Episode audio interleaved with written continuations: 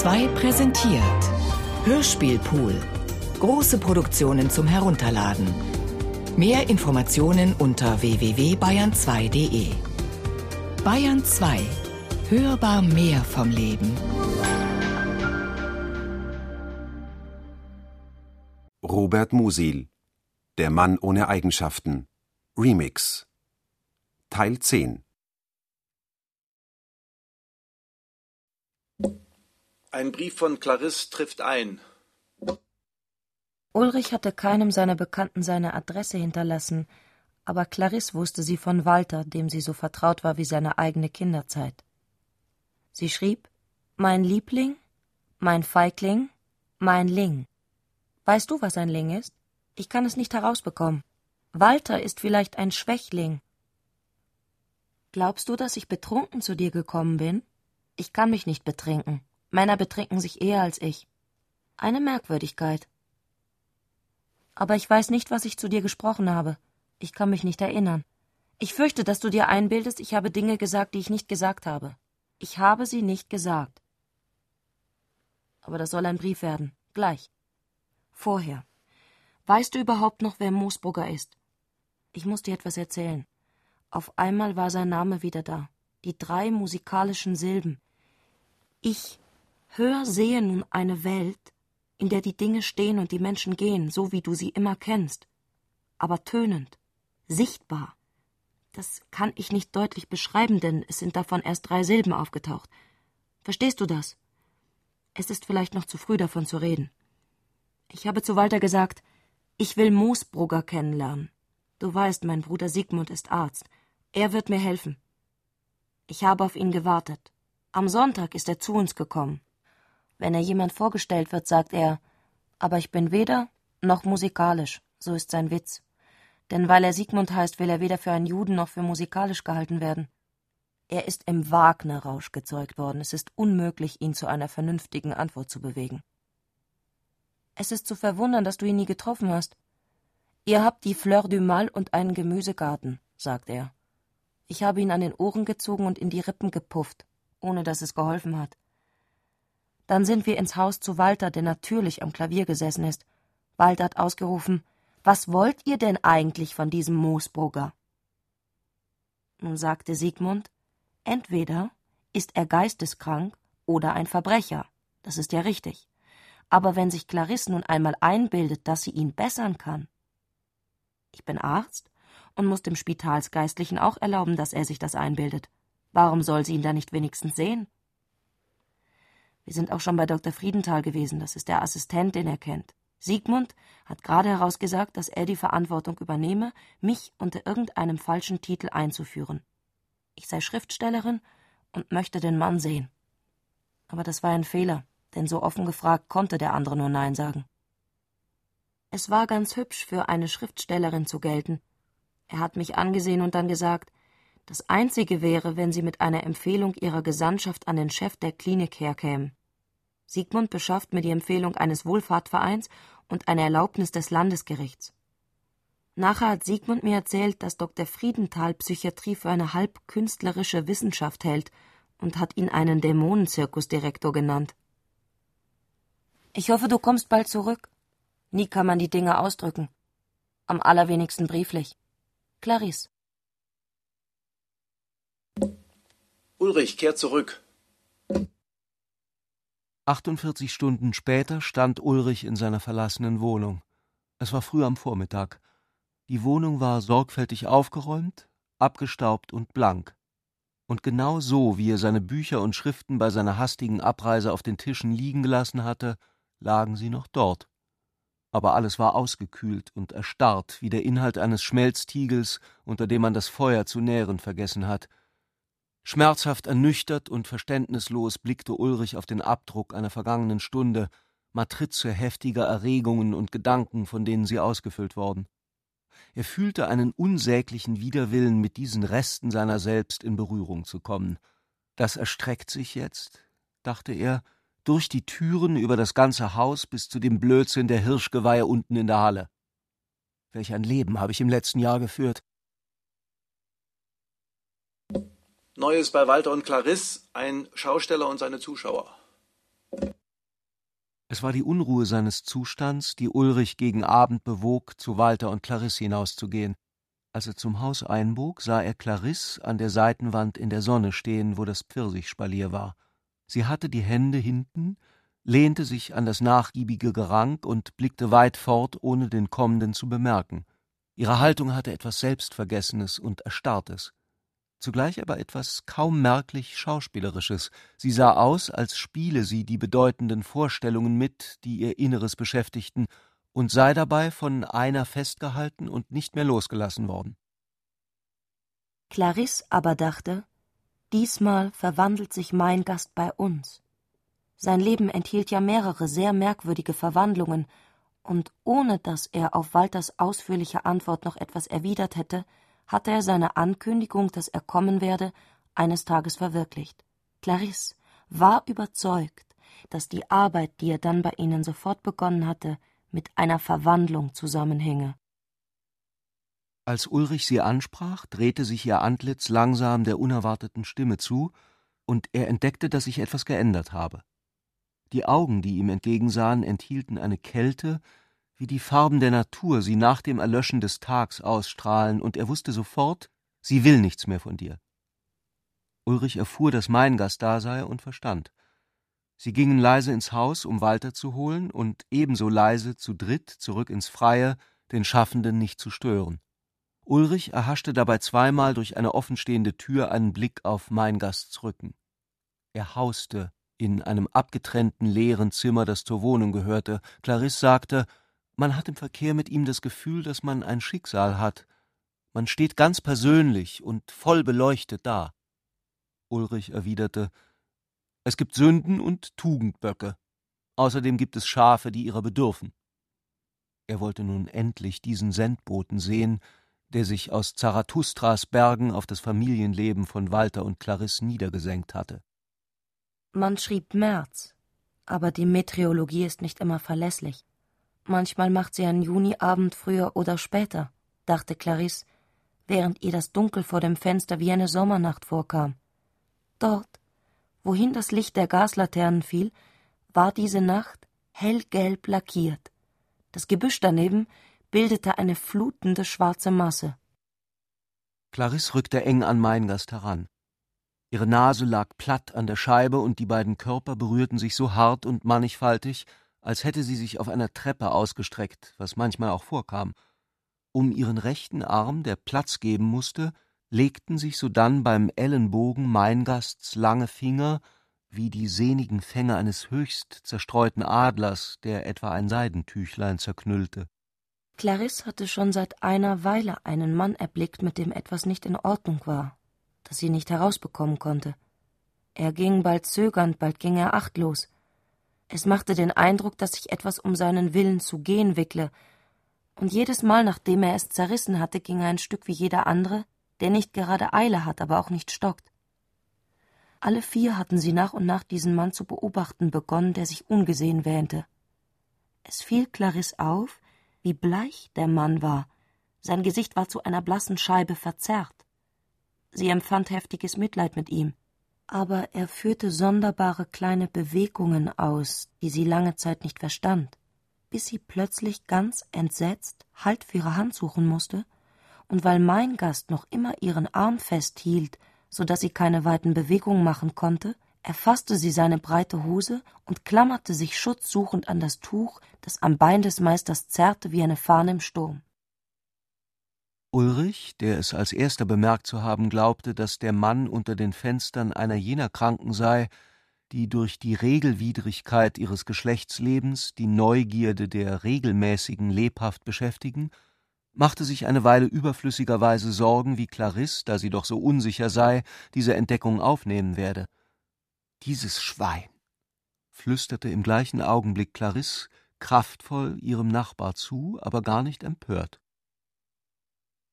Bevor sich mein Gast verwandelt hatte, hatte er oftmals solche Worte von ihr zu hören bekommen, die damals seinem aufregend freien Benehmen galten, und das Wort durfte sonach als historisch gelten. Clarisse setzte voraus, dass sich auch mein Gast trotz seiner Verwandlung noch daran erinnern müsse. Und wirklich kam ihr vor, dass sich als Antwort seine Finger auf ihrem Arm ganz leise rührten. Überhaupt war an diesem Abend nichts zufällig. Auch jener Mann hatte nicht bloß zufällig Clarissens Fenster auserwählt, um sich darunter zu stellen. Ihre Meinung, dass sie Männer, mit denen etwas nicht in Ordnung sei, grausam anziehe, war fest und hatte sich schon oft als wahr erwiesen. Walter konnte weder hören, was Clarisse mit Meingast flüsterte, noch vermochte sein Auge mehr von den beiden wahrzunehmen als eine im Dämmerlicht des Fensters schwer verschmolzene Schattenmasse. Aber er durchschaute alles ohne Ausnahme. Auch er hatte erkannt, was mit dem Mann in den Büschen los war. Schmerzlich betrachtete Walter den einsamen Egoisten in seinem Busch. Dabei marterte ihn die Vorstellung, dass er genau wisse, was Clarisse jetzt, während sie zusehe, empfinde.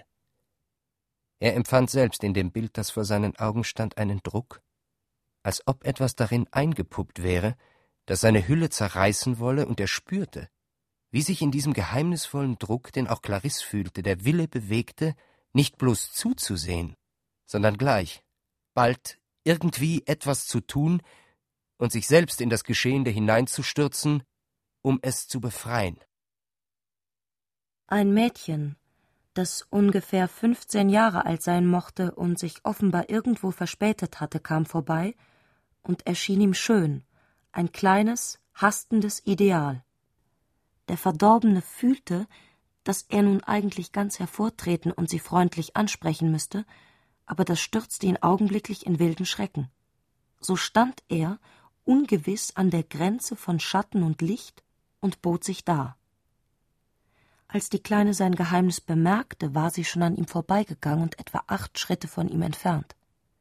Sie hatte zuerst bloß auf die unruhige Stelle in den Blättern gesehen, ohne zu erkennen, was los wäre, und als sie es durchschaute, konnte sie sich bereits so weit in Sicherheit fühlen, dass sie nicht mehr tödlich erschrak.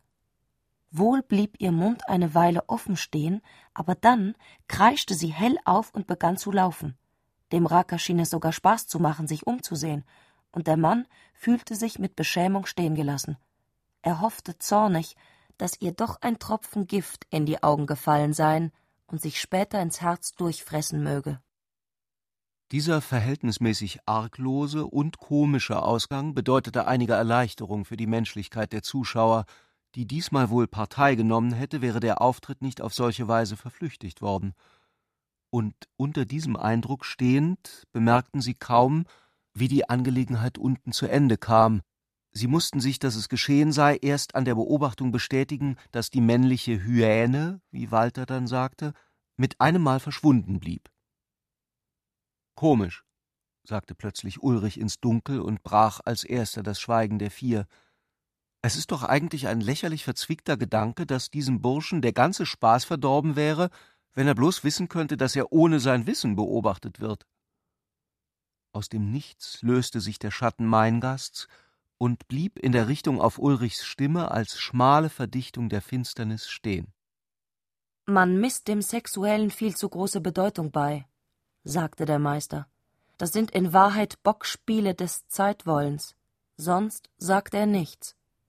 Aber Clarisse, die bei Ulrichs Sprache unwillig zusammengezuckt war, fühlte, dass sie durch Meingasts Worte wenn man auch in ihrem Dunkel nicht wusste, wohin es ging, vorwärts gebracht wurde.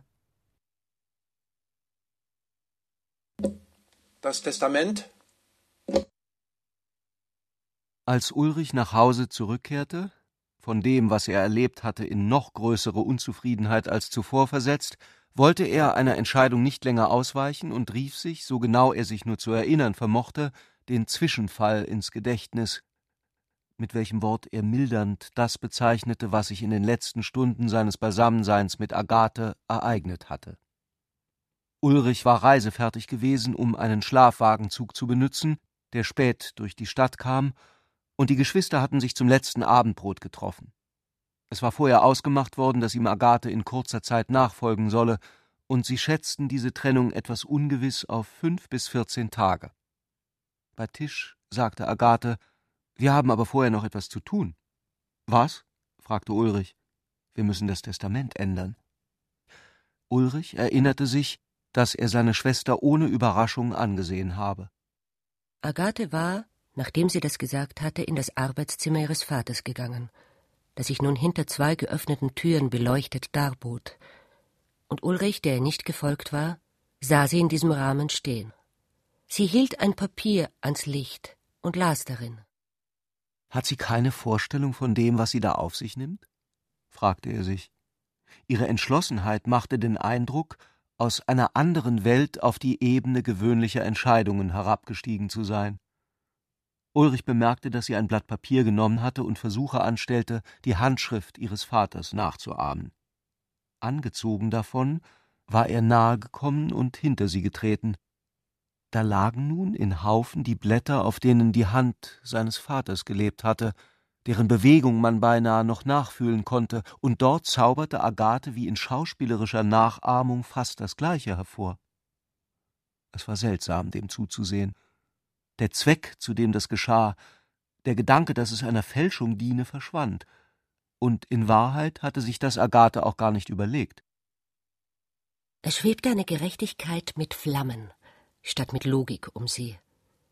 Goethe, Anständigkeit und Rechtlichkeit waren ihr wie sie diese Tugenden an Menschen, die sie kannte und zumal am Professor Hagauer kennengelernt hatte, immer nur so vorgekommen, als ob man einen Fleck aus einem Kleid entfernt hätte. Aber das Unrecht, das in diesem Augenblick um sie selbst schwebte, war so, wie wenn die Welt im Licht eines Sonnenaufgangs ertränkt. Es kam mir vor, es wären Recht und Unrecht nicht mehr allgemeine Begriffe und ein für Millionen von Menschen angerichteter Kompromiss, sondern zauberhafte Begegnung von mir und dir, Irrsinn erster, noch mit nichts vergleichlicher und an keinem Maß zu messender Schöpfung. Eigentlich machte sie Ulrich ein Verbrechen zum Geschenk, indem sie sich in seine Hand gab, voll Vertrauen, dass er ihre Unbesonnenheit verstehen müsse. Sie rief jetzt nach ihrem Bruder, wandte sich um und war überrascht, weil er hinter ihr stand. Sie wachte auf. Sie hatte alles geschrieben, was sie schreiben wollte, und bräunte es nun entschlossen an einer Kerzenflamme, um der Schrift ein altes Aussehen zu geben. Sie streckte ihre freie Hand Ulrich entgegen. Der nahm sie nicht, vermochte aber auch nicht, sein Gesicht ganz in finstere Falten zu verschließen. Darauf sagte sie Höre, wenn etwas ein Widerspruch ist, und du liebst ihn nach seinen beiden Seiten, liebst ihn wirklich, hebst du ihn damit nicht schon auf? ob du es willst oder nicht? Diese Frage ist viel zu leichtfertig gestellt, murrte Ulrich. Aber Agathe wusste, wie er in seinem zweiten Denken darüber urteilen werde. Sie nahm ein reines Papierblatt und schrieb übermütig in den altmodischen Schriftzügen, die sie so gut nachzuahmen verstand, meine böse Tochter Agathe bietet keinen Grund, diese einmal getroffenen Bestimmungen zu Ungunsten meines guten Sohnes Ulo zu ändern. Damit war sie noch nicht zufrieden und schrieb auf ein zweites Blatt Meine Tochter Agathe soll von meinem guten Sohn Uli noch eine Weile erzogen werden. So hatte es sich also zugetragen, aber nachdem Ulrich es bis ins Einzelne wieder erweckt hatte, wusste er am Ende ebenso wenig, was zu tun sei, wie vor Beginn. Vorwärts zu Moosbrucker. Zur gleichen Zeit saßen Walter, Clarisse, und der Prophet Meingast um eine Schüssel, die mit Radieschen, Mandarinen, Krachmandeln, Streichkäse und großen türkischen Dörrpflaumen gefüllt war, und verzehrten dieses köstliche und gesunde Abendbrot. Der Prophet trug über dem etwas dürren Oberkörper wieder nur seine Wolljacke und lobte von Zeit zu Zeit die natürlichen Genüsse, die ihm dargeboten wurden. Indes Clarissens Bruder Siegmund in Hut und Handschuhen abseits des Tisches saß und von einer Rücksprache berichtete, deren er abermals mit Dr. Friedenthal, dem Assistenten der psychiatrischen Klinik, gepflogen hatte, um es seiner völlig verrückten Schwester zu ermöglichen, dass sie Moosbrugger sehe. Walter zog seinen Teller zurück, war rot wie ein Morgenwölkchen und behauptete mit Nachdruck, dass ein gesunder Mensch, wenn er nicht Arzt oder Wärter sei, in einem Irrenhaus nichts zu suchen habe. Ihm pflichtete der Meister mit einem kaum merklichen Nicken bei. Aber dann erklärt mir doch endlich, rief Walter, warum ihr alle Clarisse behilflich sein wollt, etwas zu tun, das von euch nicht gebilligt wird und sie nur noch nervöser machen kann. Seine Gattin selbst würdigte das keine Antwort. Sie machte ein unangenehmes Gesicht, vor dessen der Wirklichkeit fernem Ausdruck man Angst hätte fühlen können. Zwei hochmütig lange Linien liefen darin längs der Nase hinab, und das Kinn zeigte eine harte Spitze. Siegmund glaubte weder verpflichtet noch ermächtigt zu sein, für die anderen das Wort zu führen. So trat auf Walters Frage eine kurze Stille ein, bis mein Gast leise und gleichmütig sagte, Clarisse hat einen zu starken Eindruck erlitten, das darf man nicht auf sich beruhen lassen. Wann? fragte Walter laut. Unlängst, abends am Fenster. Walter wurde blass, weil er der Einzige war, der das erst jetzt erfuhr, während sich Clarisse offensichtlich mein Gast anvertraut hatte und sogar ihren Bruder. Aber so sei sie, dachte er. Clarisse war bemüht, so sachlich wie möglich, ja ebenso sachlich wie mein Gast selbst, dessen Erklärung zu ergänzen.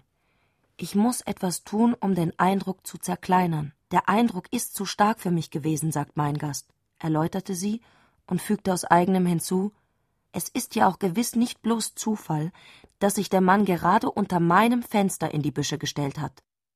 Unsinn. Walter tat das im Kopf weh. Sagen Sie doch, Clarisse, was Sie denken, hörte er mein Gast wie einen Arzt oder Lehrer Clarisse aufmuntern. Aus irgendeinem Grund fiel der Zurückgekehrte zuweilen in sie zurück. Walter nahm ferner wahr, dass Clarisse mein Gast fragend ansah.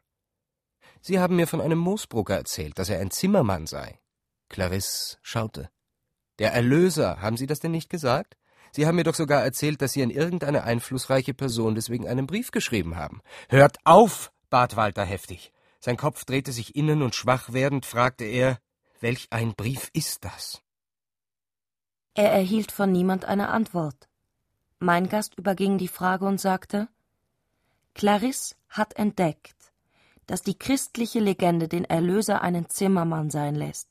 Stimmt nicht einmal ganz, nur sein Ziehvater. Es stimmt natürlich auch nicht im geringsten, wenn Clarisse dann daraus, dass ein Verbrecher, der ihr auffällt, zufällig ein Zimmermann ist, einen Schluss ziehen will. Intellektuell ist das unter jeder Kritik, moralisch ist es leichtfertig, aber es ist mutig von ihr, das ist es. Sie betrachtet es als unerklärlich, dass ein Mörder, der, wenn ich nicht irre, Moosbrugger heißt, gerade ein Zimmermann sei. Sie betrachtet es als unerklärlich, dass sich ein unbekannter Kranker, der an sexuellen Störungen leidet, gerade unter ihrem Fenster aufstellt. Wieder ließ mein Gast seine Zuhörer einen Augenblick warten. Seine Stimme hatte zuletzt an die Bewegungen eines entschlossenen Mannes erinnert, der mit äußerster Vorsicht auf den Zehenspitzen daherkommt. Nun aber griff dieser Mann zu, und sie wird darum etwas tun. Mein Gast hätte noch mehr gesprochen, da er einmal im Zug war, aber Clarisse hatte dem Meister das Wort verlegt, indem sie sich Siegmund als der Stelle des geringsten Widerstandes zuwandte. Ich habe dir ja gesagt, man kann nur das verstehen, was man mitmacht. Darum müssen wir selbst ins Irrenhaus gehen. Vorwärts zum Moosbrugger. Vom Sündenfall zum Gefühlsrätsel der Schwester. Ulrich blieb vor einer Anschlagfläche stehen und stillte seinen Hunger nach Bürgerlichkeit an den Bekanntmachungen und Anzeigen. Die mehrere Meter große Tafel war bedeckt mit Worten.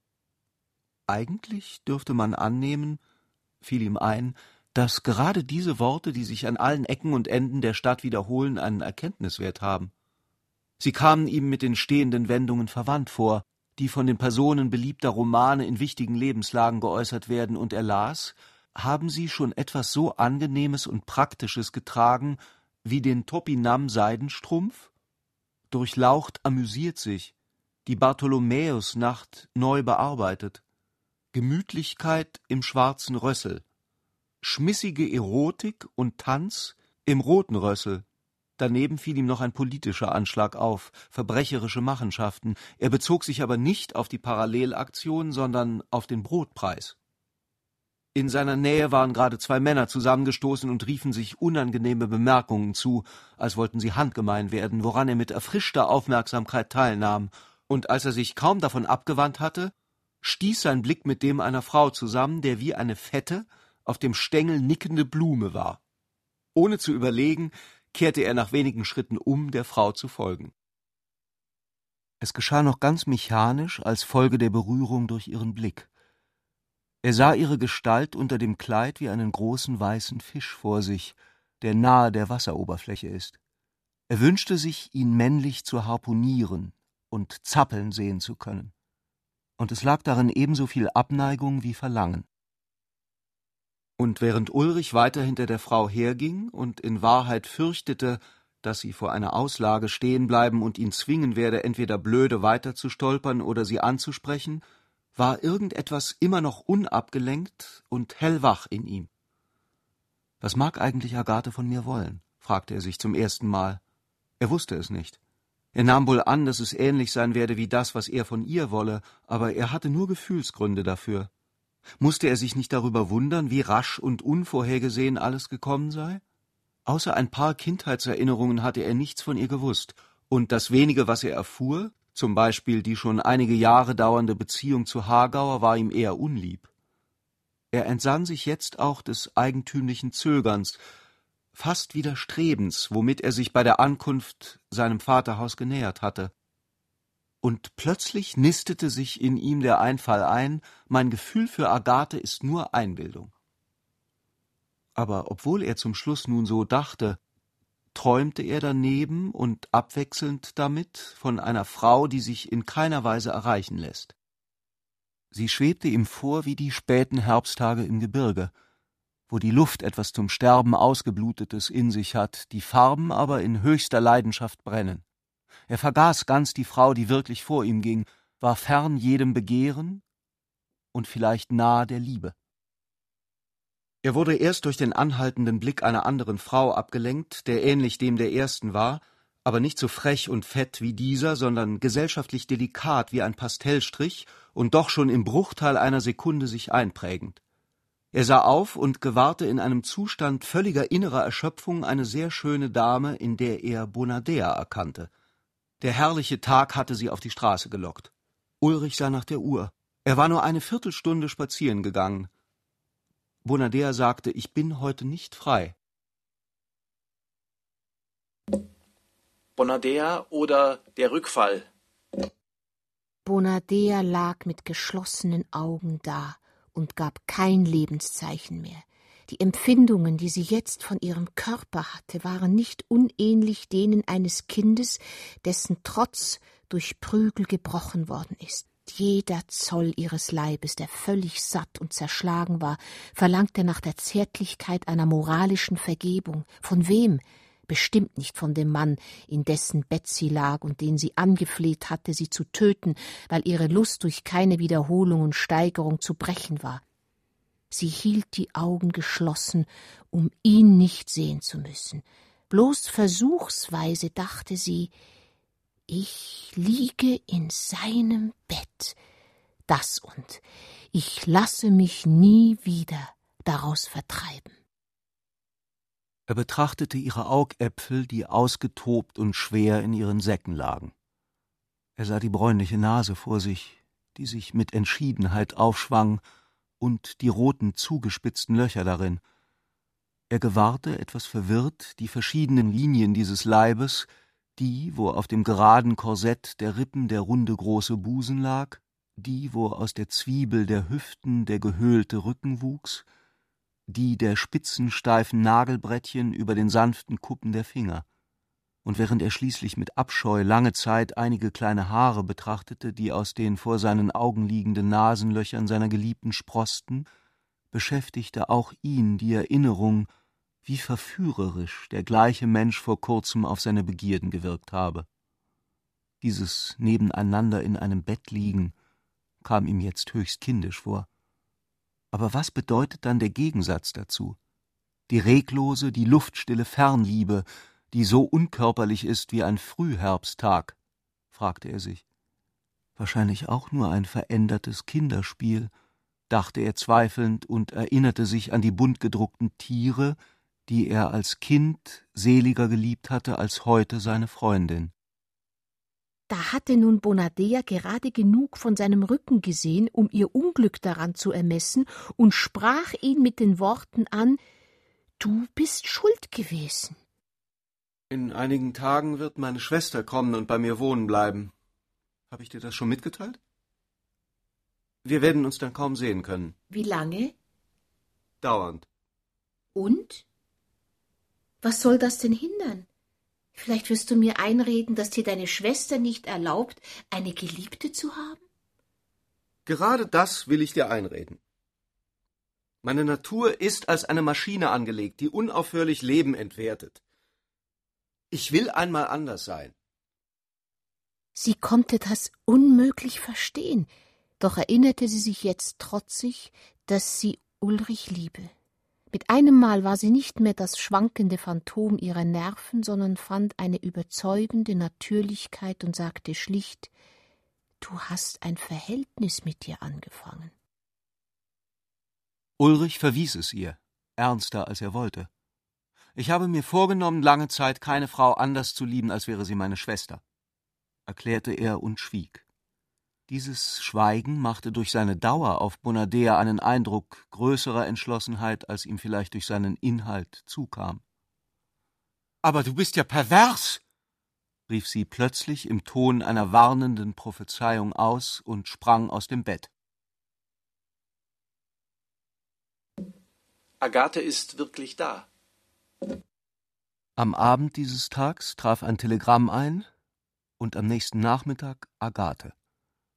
Ulrichs Schwester kam nur mit wenigen Koffern an, so wie sie es sich ausgemalt hatte, alles hinter sich zu lassen. Immerhin entsprach die Anzahl der Koffer nicht ganz dem Vorsatz, wirf alles, was du hast, ins Feuer bis zu den Schuhen.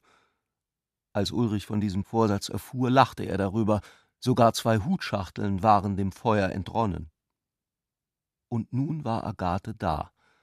Dieser kleine Satz, Agathe ist jetzt da, wiederholte sich in Wellen, erinnerte an das Staunen eines Knaben, dem ein Spielzeug geschenkt worden ist, hatte etwas den Geist Hemmendes an sich, aber andererseits auch eine schier unbegreifliche Fülle an Gegenwart und führte alles in allem immer wieder auf den kleinen Satz zurück, Agathe ist jetzt da.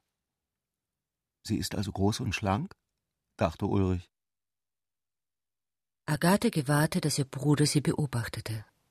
In den Augenblicken des Verstummens, wo sie fühlte, wie sein Blick ihren Bewegungen folgte, während Rede und Antwort nicht so sehr aussetzten, als es schien, sie glitten wie ein Fahrzeug mit abgestopptem Motor über eine tiefe und unsichere Stelle, genoss auch sie die Übergegenwart und ruhige Heftigkeit, die mit der Wiedervereinigung verbunden waren und als Auspacken und Einräumen beendet und Agathe im Bad allein war, entwickelte sich daraus ein Abenteuer, das wie der Wolf in diese friedliche Augenweide einbrechen wollte.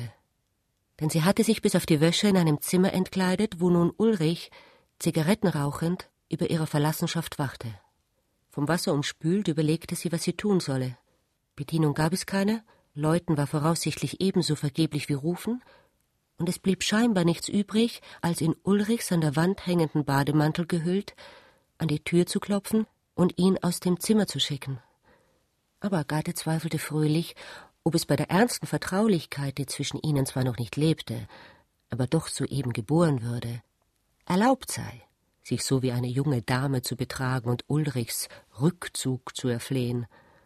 Und sie beschloss, keine zweideutige Weiblichkeit anzuerkennen und als das natürliche, Du-Wesen, das sie ihm auch in spärlicher Bekleidung zu bedeuten hatte, vor ihm zu erscheinen. Als sie aber entschlossen bei ihm eintrat, fühlten doch beide eine unerwartete Bewegung des Herzens. Nachdem er sich aufgerichtet hatte, war das Erste, was er seiner Schwester sagte Ich weiß jetzt, was du bist. Du bist meine Eigenliebe. Es war sein erster Versuch an diesem Abend, die Ankunft seiner Schwester in einem Urteil festzuhalten. Die siamesischen Zwillinge. Später am Abend kam er noch einmal darauf zurück. Du musst wissen, begann er seiner Schwester zu erzählen, dass ich eine Art von Eigenliebe nicht kenne. Ein gewisses zärtliches Verhältnis zu mir selbst, das scheinbar den meisten anderen Menschen natürlich ist. Ich könnte zum Beispiel sagen, dass ich immer Geliebte gehabt habe, zu denen ich in einem Missverhältnis stand. Sie sind Karikaturen meiner Laune, also eigentlich nur Beispiele meines Unvermögens, in natürliche Beziehungen zu anderen Menschen zu treten. Im Grunde genommen habe ich mir immer Geliebte ausgesucht, die ich nicht mochte. Aber damit hast du doch nur recht, unterbrach ihn Agathe. Wenn ich ein Mann wäre, ich würde mir gar kein Gewissen daraus machen, mit den Frauen aufs Unzuverlässigste umzugehen. Sie sind lächerliche Schmarotzer. Gemeinsam mit dem Hund teilen sie das Leben des Mannes. Agathe gab diese Versicherung nicht etwa mit sittlicher Entrüstung ab. Sie war angenehm müde, hielt die Augen geschlossen, hatte sich zeitig zur Ruhe begeben, und Ulrich, der gekommen war, sich von ihr zu verabschieden, sah sie an seiner Stelle im Bett liegen. Sie schwiegen eine Weile. Er konnte ausführlich das Gesicht seiner Schwester betrachten, das nicht vom Blick ihrer Augen verteidigt war. Es lag als ein Stück nackten Körpers da, wie Frauen, wenn sie im Frauenbad beisammen sind. Der weibliche, unbewachte, natürliche Zynismus dieses nicht für den Mann berechneten Anblicks übte noch immer eine ungewohnte Wirkung auf Ulrich aus, wenn es auch längst nicht mehr jene heftige war wie in den ersten Tagen ihres ersten Beisammenseins, als Agathe gleich ihr Schwesterrecht forderte, möglichst ohne jede seelische Verblümung mit ihm zu sprechen, da er für sie nicht ein Mann wie andere sei. Kennst du den Mythos, den Platon irgendwelchen älteren Vorbildern nacherzählt, dass der ursprüngliche ganze Mensch von den Göttern in zwei Teile geteilt worden sei, in Mann und Weib? Sie kam sich nachträglich mit der Frage, ob Ulrich diese wahrscheinlich allgemein bekannte Geschichte kenne, etwas unklug vor. Kurz entschlossen fügte sie darum hinzu, nun stellen die unzähligen Hälften allerhand Dummheiten an, um wieder ineinander zu fahren. Das steht in allen Schulbüchern für den höheren Unterricht. Leider steht nicht darin, warum es nicht gelingt. Das kann ich dir sagen, fiel Ulrich ein, glücklich zu erkennen, wie genau sie verstanden habe. Kein Mensch weiß doch, welche von den vielen umherlaufenden Hälften die ihm fehlende ist. Er ergreift eine, die ihm so vorkommt, und macht die vergeblichsten Anstrengungen, mit ihr eins zu werden, bis sich endgültig zeigt, dass es nichts damit ist. Man sollte denken, dass Geschwister doch den halben Weg schon zurückgelegt haben müssten warf Agathe mit einer rau gewordenen Stimme ein. Zwillinge vielleicht. Sind wir nicht Zwillinge? Zwillinge sind selten. Zwillinge verschiedenen Geschlechts sind eine ganz große Seltenheit. Wenn sie aber noch dazu verschieden alt sind und sich die längste Zeit kaum gekannt haben, so bildet das eine Sehenswürdigkeit, die unser wirklich würdig ist, erklärte er und strebte in eine seichtere Heiterkeit zurück. Wir sind aber als Zwillinge zusammengetroffen forderte Agathe unbeeinflusst. Wir erklären uns also als Zwillinge. Symmetrische Geschöpfe der Naturlaune werden wir fortab gleich alt, gleich groß, gleichen Haares, in gleichgestreiften Kleidern durch die Gasse der Menschen wandeln. Das Zimmer war dunkel, das Licht, das brannte, verdeutlichte weniger, als dass es sich in hellen Flächen über alle Umrisse ergoss. Ulrich hatte gesagt, dieses Verlangen nach einem Doppelgänger im anderen Geschlecht ist uralt. Es will die Liebe eines Wesens, das uns völlig gleichen, aber doch ein anderes als wir sein soll. Sie antwortete aufs kürzeste Geschwister ist eben nicht genug. Wir haben ja auch schon Zwillingsgeschwister gesagt, entgegnete Ulrich, der sich nun geräuschlos erhob, weil er zu bemerken glaubte, dass die große Müdigkeit sich am Ende doch ihrer bemächtigt habe. Man müsste ein siamesisches Zwillingspaar sein. Also siamesische Zwillinge, wiederholte ihr Bruder. Er war bemüht, ihre Hand aus der seinen zu lösen und sie vorsichtig auf die Decke zu legen, und seine Worte klangen schwerlos, ohne Gewicht und in ihrer Leichtigkeit sich noch ausbreitend, nachdem er schon das Zimmer verlassen hatte. Professor Hagauer greift zur Feder.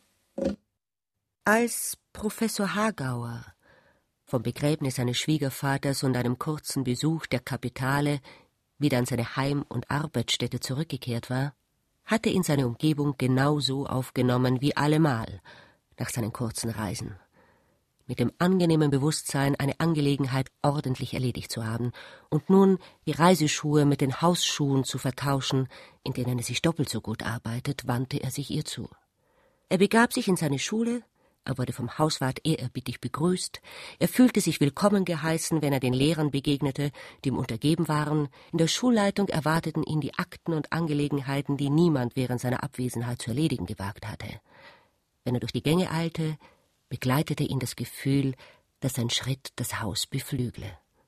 Gottlieb Hagauer war eine Persönlichkeit und wusste es. Ermutigung und Frohsinn strahlten von seiner Stirn durch das ihm unterstehende Erziehungsgebäude, und wenn er außerhalb der Schule nach Befinden und Aufenthalt seiner Frau Gemahlin befragt wurde, antwortete er mit der Seelenruhe eines Mannes, der sich ehrenvoll verheiratet weiß. Sparsam in Gefühl und Haushaltung schrieb er ihr Postkarten, in denen er Agathe von sich Nachricht gab und sie, allmählich dringender werdend, nach ihrer Rückkunft befragte. Da fand sich jedoch eines Tags in der Post ein Brief Ulrichs, der ihm trocken mitteilte, was mitzuteilen war, dass Agathe nicht mehr beabsichtige, zu ihm zurückzukehren und ihn ersuche, in eine Scheidung zu willigen. Dieses Schreiben war trotz seiner höflichen Form so rücksichtslos und kurz abgefasst, dass Hagauer empört feststellte, Ulrich kümmere sich um seine, des Empfängers, Gefühle dabei gerade so viel, als wolle er ein Ungeziefer von einem Blatt entfernen. Er teilte nun Ulrich in würdiger Kürze mit, dass es am besten sei, seine Mitteilung als ungeschehen zu betrachten, aber von Ulrich traf bald darauf ein neuer Brief ein, worin er diese Auffassung ablehnte, Agathens Begehren, ohne dass sie davon wusste, wiederholte und bloß in etwas höflicherer Ausführlichkeit Hagauer aufforderte, die nötigen Rechtsschritte in jeder ihm möglichen Weise zu erleichtern. Bin ich, Gottlieb Hagauer, fragte sich Hagauer, etwa an diesem peinlichen Vorfall schuld? Er prüfte sich und fand keinen einzigen Einwand gegen sein eigenes Verhalten. Ist ein anderer Mann, den sie liebt, die Ursache?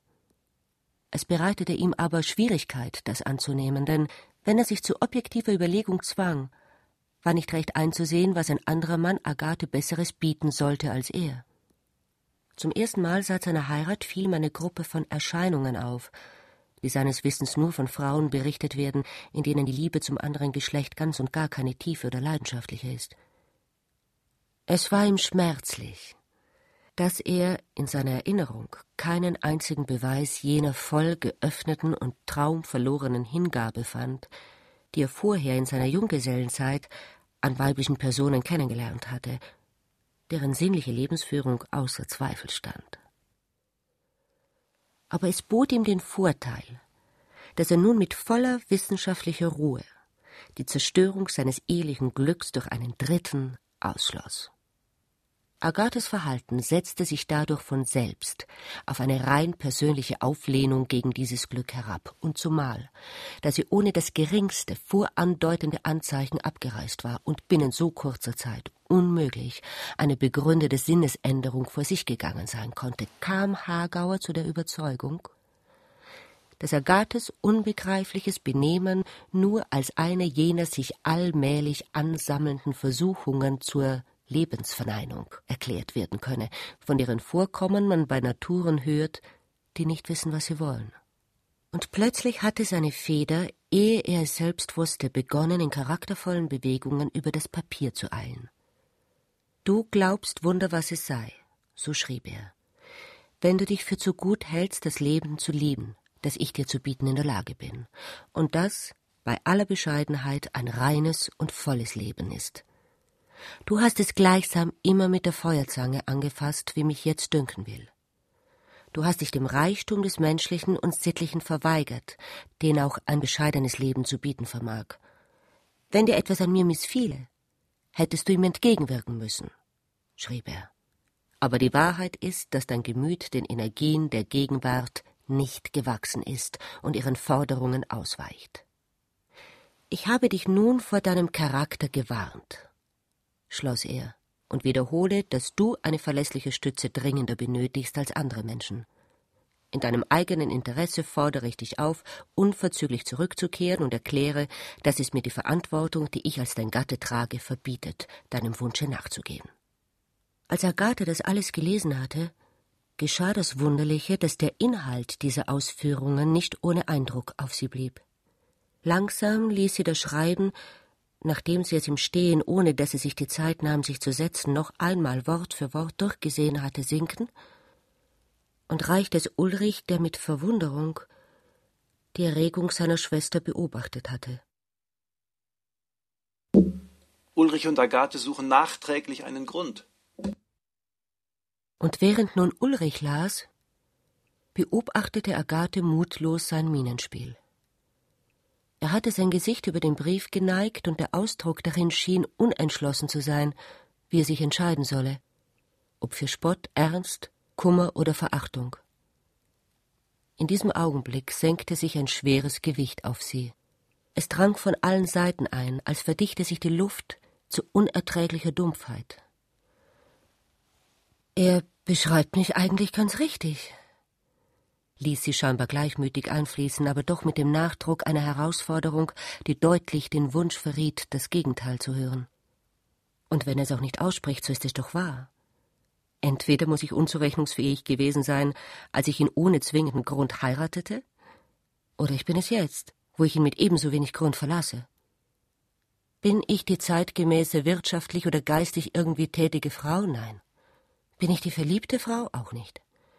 Bin ich die gute, ausgleichende, vereinfachende, nestbildende Gefährtin und Mutter? Schon gar nicht. Was bleibt da noch übrig? Wozu bin ich also auf der Welt? Ulrich gab ihr das Schreiben zurück und erwiderte in Ruhe Sehen wir der Sache ins Gesicht.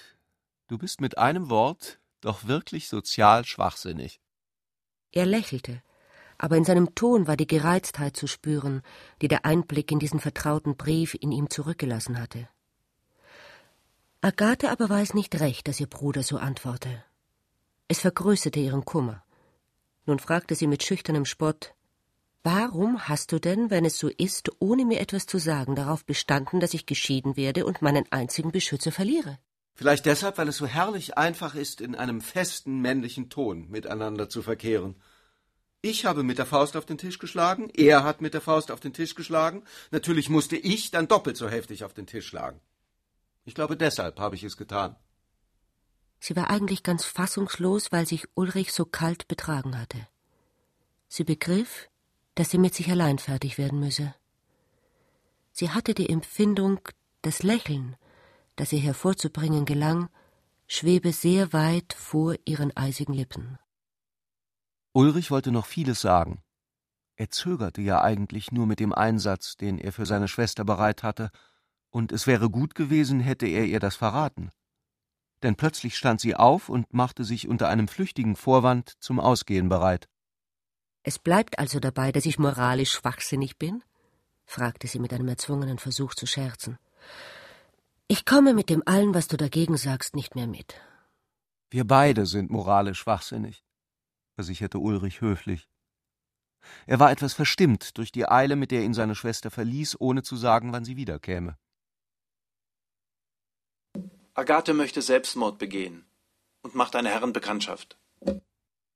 In Wahrheit war sie davongeeilt, weil sie nicht nochmals ihrem Bruder den Anblick der Tränen darbieten wollte, die sie kaum zurückzudrängen vermochte. Sie war so traurig, wie es ein Mensch ist, der alles verloren hat. Warum? wusste sie nicht. Es war gekommen, während Ulrich sprach. Warum? wusste sie auch nicht. Er hätte etwas anderes tun sollen als sprechen. Sie hatte zuerst nur das Bedürfnis zu laufen. Sie floh, in der gleichen Art wie Menschen und Tiere aus einem Unglück flüchten. Warum, fragte sie sich nicht. Erst als sie ermüdete, wurde ihr klar, was sie vorhatte. Nicht mehr zurückkehren.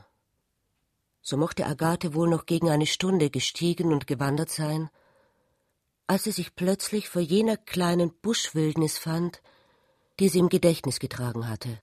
Sie umhegte ein vernachlässigtes Grab, am Rand des Waldes, wo sich vor fast hundert Jahren ein Dichter getötet hatte und nach seinem letzten Wunsch auch zur Ruhe gebettet worden war. Agathe liebte die Inschrift auf der großen Steinplatte, und sie beugte sich über die schwarzen, aus großen, kantigen Gliedern bestehenden Ketten, die das Viereck des Todes gegen das Leben umgrenzten. Ich war euch nichts, hatte der lebensunzufriedene Dichter auf sein Grab setzen lassen und Agathe dachte, das könne man auch von ihr sagen. Trotzig presste sie die tief gesenkte Stirn gegen die eisernen Ketten, die ein wenig nachgaben und dann straff widerstanden. Sie wäre bereit gewesen, sich einen Gott zu denken, der seine Welt öffnet wie ein Versteck. Aber Ulrich sagte, das sei nicht nötig. Es schade höchstens, sich mehr einzubilden, als man erfahren könne. Und es war seine Sache, so etwas zu entscheiden. Dann musste er sie aber auch führen, ohne sie zu verlassen. Er war die Schwelle zwischen zwei Leben. Und alle Sehnsucht, die sie nach dem einen der beiden empfand, und alle Flucht aus dem anderen, führte zuerst zu ihm. Sie liebte ihn in einer so schamlosen Weise, wie man das Leben liebt. Er erwachte des Morgens in allen ihren Gliedern, wenn sie die Augen aufschlug. Er sah sie auch jetzt aus dem dunklen Spiegel ihres Kummers an. Und da erst erinnerte sich Agathe wieder daran, dass sie sich töten wollte. Sie hatte das Gefühl, dass sie ihm zu Trotz von Hause zu Gott fortgelaufen wäre, als sie es mit dem Vorsatz verließ, sich zu töten. Aber der Vorsatz war wohl nun erschöpft und wieder auf seinen Ursprung zurückgesunken, dass sie von Ulrich gekränkt worden sei. Sie war böse auf ihn, das fühlte sie noch immer, aber die Vögel sangen und sie hörte es wieder. Sie war genauso verwirrt wie zuvor, aber nun fröhlich verwirrt. Sie wollte irgendetwas tun, aber es sollte Ulrich treffen, und nicht nur sie. Die unendliche Erstarrung, in der sie auf den Knien gelegen hatte, wich der Wärme lebhaft in die Glieder strömenden Blutes, während sie sich aufrichtete. Als sie aufblickte, stand ein Herr bei ihr. Der Herr war groß und mager, trug dunkle Kleidung, und ein kurzer blonder Bart verdeckte Kinn und Wangen. Unter diesem Bart konnte man leicht aufgeworfene weiche Lippen gewahren, die in so merkwürdig jugendlichem Gegensatz zu den allenthalben sich schon in das Blond mengenden grauen Haaren standen, als hätte sie das Alter unter dem Haarwuchs übersehen. Das Leben bietet ebenso viel Gelegenheit zur Kräftigung des Willens wie zu seiner Schwächung. Man soll niemals fliehen vor den Schwierigkeiten, sondern soll sie zu beherrschen suchen. Der Fremde wischte die Augengläser ab, die sich beschlagen hatten. Agathe blickte ihn staunend an. Er musste ihr offenbar doch schon lange zugesehen haben, denn diese Worte kamen ganz aus der Mitte eines inneren Gesprächs. Da erschrak er und lüftete den Hut, um dieser Handlung nachzuholen, die man nicht vergessen darf. Aber er fand sich rasch wieder. Verzeihen Sie, wenn ich Sie frage, ob ich Ihnen helfen kann. Er schien eine karitative Pflicht erfüllt zu haben, indem er sich mit dieser schönen Frau einließ, und jetzt, wo sie nebeneinander dahinschritten, kämpfte er geradezu mit den Worten. Wollen Sie mir nicht sagen, warum Sie geweint haben? Agathe schüttelte den Kopf. Was gibt Ihnen die Gewissheit, dass Sie mir helfen können, ohne mich zu kennen? Ich meine natürlich nicht, dass man sich einbilden dürfe, jemand zeigen zu können, wie er es zu machen habe. Aber sehen Sie, Angst in einer Katastrophe steckt an. Und Entronnensein steckt auch an. Ich meine das bloße Entronnensein wie bei einem Brand. Alle sind kopflos geworden und rennen in die Flammen, welch ungeheure Hilfe, wenn ein einziger draußen steht und winkt. Nichts tut als winken und ihnen unverständlich zuschreien, dass es einen Ausweg gibt. Agathe hätte über die schrecklichen Vorstellungen, die dieser gütige Mann doch in sich beherberge, beinahe wieder gelacht. Aber gerade weil sie nicht mit ihm übereinstimmten, arbeiteten sie sein wachsweiches Gesicht fast unheimlich hervor. Sie sprechen ja wie ein Feuerwehrmann gab sie zur Antwort und ahmte mit Absicht die Neckerei und Oberflächlichkeit einer Dame nach, um ihre Neugierde zu verbergen. Ich möchte jetzt wissen, wer Sie sind, verlangte sie zu erfahren, und das war nun freilich ein weibliches Vorrecht, dem man sich schlechterdings nicht widersetzen konnte. Wieder war die gleiche etwas lächerliche Unsicherheit an dem Fremden zu bemerken wie vorhin, als er den Gruß mit dem Hut nachgetragen hatte. Es schien ihn im Arm zu jucken, dass er seine Kopfbedeckung abermals förmlich lüpfe, dann aber versteifte sich etwas. Eine Gedankenarmee schien einer anderen eine Schlacht zu liefern und schließlich zu siegen, statt dass eine spielleichte Sache spielend geschah. Ich heiße Lindner und bin Lehrer am Franz-Ferdinand-Gymnasium, auch Dozent an der Universität. Dann kennen Sie ja vielleicht meinen Bruder, fragte Agatha erfreut und nannte ihm Ulrichs Namen. Er hat, wenn ich nicht irre, in der Pädagogischen Gesellschaft vor nicht langer Zeit über Mathematik und Humanität oder etwas ähnliches gesprochen. Nur dem Namen nach, und ja, dem Vortrag habe ich beigewohnt, gestand Lindner zu. Es schien Agathe, dass in dieser Antwort eine Ablehnung liege. Ihr Herr Vater war der bekannte Rechtsgelehrte? Er ist vor kurzem gestorben. Ich wohne jetzt bei meinem Bruder. Wollen Sie uns nicht einmal besuchen? Ich habe leider keine Zeit für gesellschaftlichen Umgang. Er sprach sie noch immer als Fräulein an. Ich bin Frau, setzte sie hinzu, und heiße Hagauer. Dann sind Sie am Ende die Gattin des verdienstvollen Schulmannes Professor Hagauer. Er hatte den Satz mit einem hellen Entzücken begonnen und dämpfte ihn gegen Ende zögernd ab, denn Hagauer war zweierlei. Er war Schulmann und er war ein fortschrittlicher Schulmann, Lindner war ihm eigentlich feindlich gesinnt. Ich bin im Begriff, mich scheiden zu lassen. Es folgte ein Schweigen. Endlich sagte Lindner gekränkt, lächelnd, dachte ich mir doch gleich etwas Ähnliches, als ich Sie antraf. Sie sind also ein Gegner der Scheidung? Rief Agathe aus und ließ ihren Ärger frei. Natürlich, Sie müssen es ja wohl sein. Aber wissen Sie, das ist wirklich etwas rückständig von Ihnen. Ich kann es wenigstens nicht so selbstverständlich finden wie Sie, verteidigte sich Lindner, nahm seine Brille ab, putzte sie, setzte sie wieder auf und betrachtete Agathe. Ich glaube, Sie haben zu wenig Willen, stellte er fest. Ich habe eben den Willen, mich scheiden zu lassen, rief Agathe aus und wusste, dass es keine verständige Antwort war. Ich werde Sie ein Stück begleiten. Sie müssen mir erklären, wie man so denken kann. Wohin gehen Sie jetzt? Ich muss nach Hause. Würde denn Ihre Frau etwas dagegen haben, wenn ich Sie nach Hause begleite? Wir können in der Stadt unten einen Wagen nehmen. Es kommt mein Sohn aus der Schule heim. Wir essen stets pünktlich. Und darum muss ich zu Hause sein. Meine Frau ist übrigens schon vor einigen Jahren plötzlich gestorben. Ich muss mich beeilen. Wenn Sie nicht zu uns kommen wollen, so kann ich doch Sie aufsuchen. Lindner schnappte nach Luft. Aber es wurde nichts daraus. Endlich sagte er, aber Sie als Frau können mich doch nicht besuchen. Doch, versicherte Agathe. Sie werden sehen. Eines Tages bin ich da. Ich weiß noch nicht wann. Damit verabschiedete sie ihn und schlug einen Weg ein, der sich von dem seinen trennte. Der Mann hatte ihr wohlgetan.